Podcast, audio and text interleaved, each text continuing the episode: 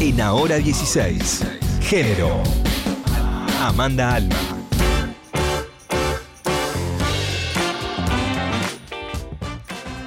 Muy bien, 20 para las 5 de la tarde recibimos a nuestra querida compañera Amanda Alma hoy con nosotros en el estudio, lo Sí, cual es una alegría apareció. extra, ¿no? Vino por el queso, decís, Sí, el olfato, ¿no? El olfato, No muy bien, sé, hay que no tener sé. el olfato. Sí, es que el aroma que emanan esos quesos son realmente potentes. Y pasaba justo por acá y dije, ah, Vino volando como en los dibujitos animados que el aroma los hace volar. así. Sí. que sean Y entró, entró con las patitas volando. Bueno, sí, muy sí. rico. Mientras comemos quesito también compartimos algunas de las cosas que están sucediendo, que están pasando acá con Amanda. ¿De qué vamos a hablar hoy, Amanda? Les quería contar, bueno, una noticia que es de la semana pasada, pero que es muy importante. Traje además un testimonio de una de las diputadas que celebró esta acción, que por primera vez en el municipio de Hurlingham reconocen las tareas de cuidado. Lo están haciendo en distintos lugares, voy a decir. Es una decisión política que van asumiendo algunos intendentes, algunos también acuerdos que se están haciendo paritarios, por ejemplo, la bancaria también está apuntando fuertemente al reconocimiento de las tareas de cuidado, que es un bono adicional que le están dando a las mujeres, principalmente de las trabajadoras, porque, bueno, ya sabemos que tenemos más carga de trabajo en esta división sexual del trabajo que tiene el mundo, donde todas nosotras tenemos que cargar no solo con la limpieza, la alimentación, las compras, sino también con el cuidado de los niños y de los adultos mayores. Así que en una reparación que viene haciendo, también ahora me acuerdo, el PAMI acaba de firmar un acuerdo para reconocer a sus trabajadoras con un plus por tareas de cuidado. Es un hecho importante, ¿no? Porque vamos viendo que los intendentes, a partir de esta situación crítica de la hiperinflación que estamos viviendo en estos meses, que no baja y no baja y no baja y que los alimentos es lo más caro y es la base, bueno, en definitiva, de la administración hogareña, están dando reconocimientos también de actualización paritario a los trabajadores municipales, muchos en el conurbano. Y este intendente justamente de Hurlingham, que es Daniel, Damián perdón, Celsi, publicó la semana pasada que aumentó un 55% a los trabajadores municipales, pero además un plus de 3 mil pesos más para las mujeres en particular. ¿Sabés qué pienso cuando, cuando escucho estas cosas? Ah, se podía. Sí.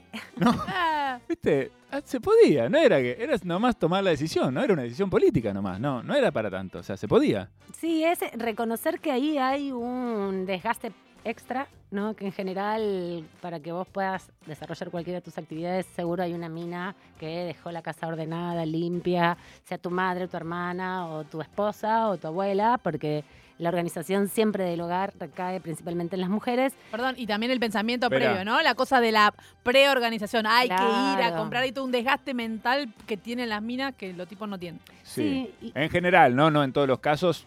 Eh, no es el mío, por ejemplo, ¿no? Mi familia las tareas están muy Yo no vivo con distribuidas. Vos, vos que no vos- idea. Voy a poner la cabeza en la guillotina en este momento, No, pero, pero está bien, está bien aclarar para mí que es en general, ¿no? Muchas familias las tareas están distribuidas, en, en muchísimas, seguramente en la mayoría no. No, caigamos que- en not all men, Eddie. Baje la cabeza. Bueno, No, pero también me parece importante porque justamente me estos gusta decir esto con Amanda porque reconocimientos- sé que por ahí me viene el palo ahí. Not bien, all men. sí. No, porque los reconocimientos tienen que ver con entender la estructuralidad de los Sí, sistemas, claro, ¿no? Que va sí. más allá justamente con lo que vos decías, Eddie, que se puede hacer, se puede transformar, se puede tomar una decisión. Acá en Radio Nacional también podrían tomar esa decisión, darle un plus a las mujeres, porque son las que sostienen las tareas de cuidado. Y además porque todavía hay mucha evidencia científica. Hay una encuesta que hace la encuesta permanente de hogares, el INDEC todo el tiempo saca como una fotografía de cuánto es el costo de vida. También hace una encuesta permanente. De hecho, hay una aplicación que impulsó el Ministerio mm, de las Mujeres ju- junto al Ministerio de Producción, que tiene un área de innovación tecnológica que promueven eh, distintas aplicaciones. Hizo una calculadora de tareas de cuidado para que vos puedas llenar un montón de mm, ítems de tus actividades diarias. Por ejemplo, siempre para calcular el uso del tiempo, es, una definición que se hizo en Naciones Unidas a través de la Organización Mundial del Trabajo, también la OIT, que eh, convoca a los estados a pensar y analizar con datos cuantificables cómo es la distribución del hogar, de las tareas cotidianas y cómo se hace eso. El INDEC tiene una estructura que permanentemente releva información y lo que hacen es una vez al año hacer una encuesta preguntándole a las personas que describan sus actividades del día anterior. ¿Qué hicieron desde que se levantaron hasta que se acostaron? En términos descriptivos, no hay ninguna racionalidad. No es que vos tenés que decir, bueno, a ver, empezar a inventar y pensar, es, bueno, No, ¿qué no, ¿qué hiciste cuando te levantaste? Sí. Después que te hiciste, ¿qué hiciste? Entonces vos describís tus tareas. Y en esa descripción encuentran que las mujeres utilizan seis horas y media más de tiempo para hacer cualquier otra actividad que tenga que ver con cuidados, sea pensar la comida, hacer la- las compras, llevar traer a los pibes. Y es una forma estadística de entender cómo funciona el mundo. Cada uno puede cambiar las prácticas, pero las prácticas no se cambian solo individualmente. Ahí uno afecta a su vida propia, ¿no? Y el entorno familiar, con esto que vos decías, que en tu casa se reparten las tareas. Sí. Pero que haya políticas de Estado. Digo, lo no debe, ser la, no debe ser la única, aunque ent- entiendo perfecto esto que vos decís, ¿no? Claramente, hay, una, hay datos estadísticos concretos que evidencian que hay una diferencia muy grande Que es este, estructural. en el reparto, claro, Esa lógico. estructura de la sociedad que se divide de esta forma se reposa en que va a haber otra persona, generalmente una mujer, que va a hacer esa tarea o una persona feminizada. Porque lo mismo le pasa a las travestis y lo mismo le pasa a la marica de la casa, ¿no? La mandan a hacer las compras, la mandan a planchar la ropa porque total es marica y le interesa hacer esas cosas de mujer. Entonces también ahí hay una perspectiva que me parece importante. Primero porque se puede reconocer las tareas de cuidado y sobre todo me parece que el reconocimiento económico empieza a ser un poco de justicia. Porque esa plata... Mm. Es una plata para vos y vos en definitiva haces lo que crees. Seguro la vas a poner para bancar la olla porque Sí. hoy todo va para eso. Claro. Pero en definitiva que te reconozcan que también por eso podés tener un salario o una parte del salario es importante. Les digo dos cosas más, además de que son seis horas y media más de promedio que trabajan las mujeres en relación a los varones, también hay otra proporcionalidad que tiene que ver con otro gran mito, que es que esto no pasa entre los jóvenes, que las nuevas generaciones son reparitarias. Bueno, no es así, disminuye sí un poco según el nivel eh, socioeducativo, el nivel social también. Sí, tenemos una veces- burbuja progre, pero después en otros lugares la- la- las costumbres están más afianzadas. Sí, Posiblemente jóvenes- pienso tenga que ver con también eh, eh, ir como replicando las experiencias vividas, ¿no? Si vos creciste en una casa, ¿no? En donde tu papá, o sea, llegaba de trabajar, se tiraba en el sillón a mirar televisión mientras tu mamá Llegaba de- trabajar y se ponía a cocinar. Claro.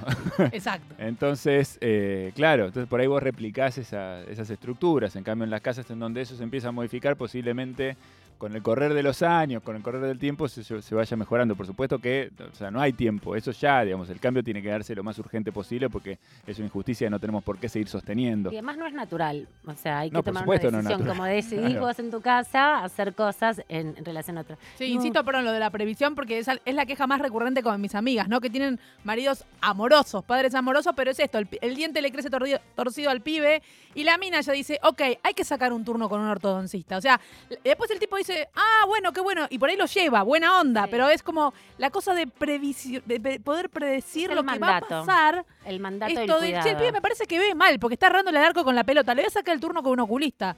Esa cosa eh, tiene que también el hombre empezar a poder predecir y no esperar que ella le diga, che, saqué el turno con el oculista, ¿lo llevas? Ah, bueno, voy, amor.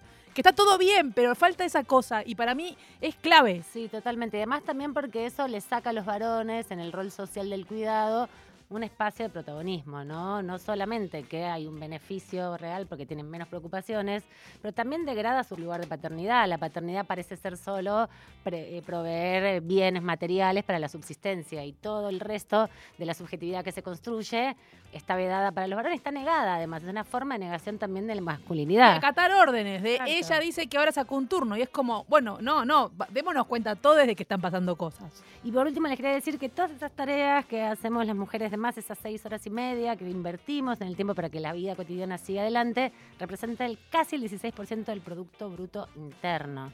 Así Claro. que no solo le debemos al Fondo Monetario Internacional un montón de plata y a otros organismos que afectan nuestro Producto Bruto Interno, porque esa plata va a otro lado y no a nuestros bolsillos, a enriquecer a la Argentina, sino que también la propia sociedad argentina estafa a las mujeres de la sociedad argentina porque no les paga por sus tareas de cuidado. Y ahora se está empezando a demostrar que una buena administración de los recursos y tener en cuenta que eso implica un desgaste de energía empieza a reconocerse. Así que bienvenido también por el intendente de Burlingame. Si quieren, la escuchamos a Flor Lampreave, Dale. que es diputada nacional de ese distrito y nos comentaba sobre esta iniciativa. El compañero intendente de Burlingame, Damián Celsi, tomó una medida histórica porque estableció una suma fija adicional por trabajos de cuidado para todas las trabajadoras municipales. Esto creemos que es inédito en el país y, y tal vez en todo el mundo, porque es la primera vez que los trabajos de cuidado van a ser remunerados con una medida que reconoce de manera concreta y material eh, su valor social y económico y también que en general somos las mujeres quienes cargamos con estas tareas, un 76% es lo que, lo que se mide, lo que nos termina implicando una doble o triple jornada laboral.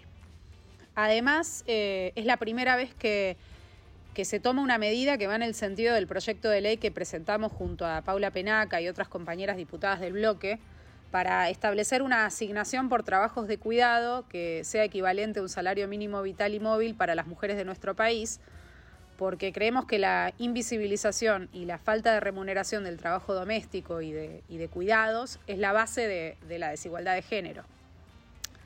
Eh, no solo, digamos, porque la falta de autonomía económica impide a muchas mujeres poder romper con los círculos de violencia que, que se suelen reproducir eh, adentro de los hogares, o, les impide también estar en, igualdad de condiciones a la hora de llevar adelante sus proyectos educativos o laborales. Eh, también porque implica o explica los, los fenómenos que, que, se conocen como de feminización e infantilización de la pobreza. Es decir, por qué eh, encontramos mayoría de mujeres entre los deciles de, mejor, de menores ingresos y muy pocas entre los más ricos y por qué también los niños son el grupo etario que está más afectado por la pobreza. En este sentido, digamos, el, proyecto de remunerar el trabajo de cuidados no es solamente una política de género, sino que también se trata de una propuesta de, de política redistributiva para reducir la brecha de desigualdad que, que, es la base de todos los problemas que tenemos como sociedad. Muy bien. Ah, y la diputada también apuntando a que esperan discutir un proyecto de estas características también en el Congreso. Recordarles nada más que durante la pandemia se presentaron varios proyectos para que las mujeres, los comedores, las promotoras sanitarias pudieran también ser reconocidas en sus trabajos, porque el cuidado comunitario es parte de estas tareas de cuidado que no se reconocen. Ojalá por fin el Congreso pueda discutirlo y aprobarlo. ¿no? Muy bien. Como decíamos al principio, es una decisión, ¿no? Hay que tomarla, hay que tener el coraje y, y tomarla, está claro, y acá hay un montón de ejemplos de intendentes como este que vos traes, ¿no? Que se puede. Uh -huh. Si hay voluntad, se puede. Muy bien, Amanda, un placer tenerte acá. ¿eh? Un gusto, feliz cumple, Flor. Amanda Alma con nosotros, compartiendo la tarde de Nacional Rock en Ahora 16. Ahora 16. Con Eddie Babenco. Flor Alcorta. Y María Stanraiver.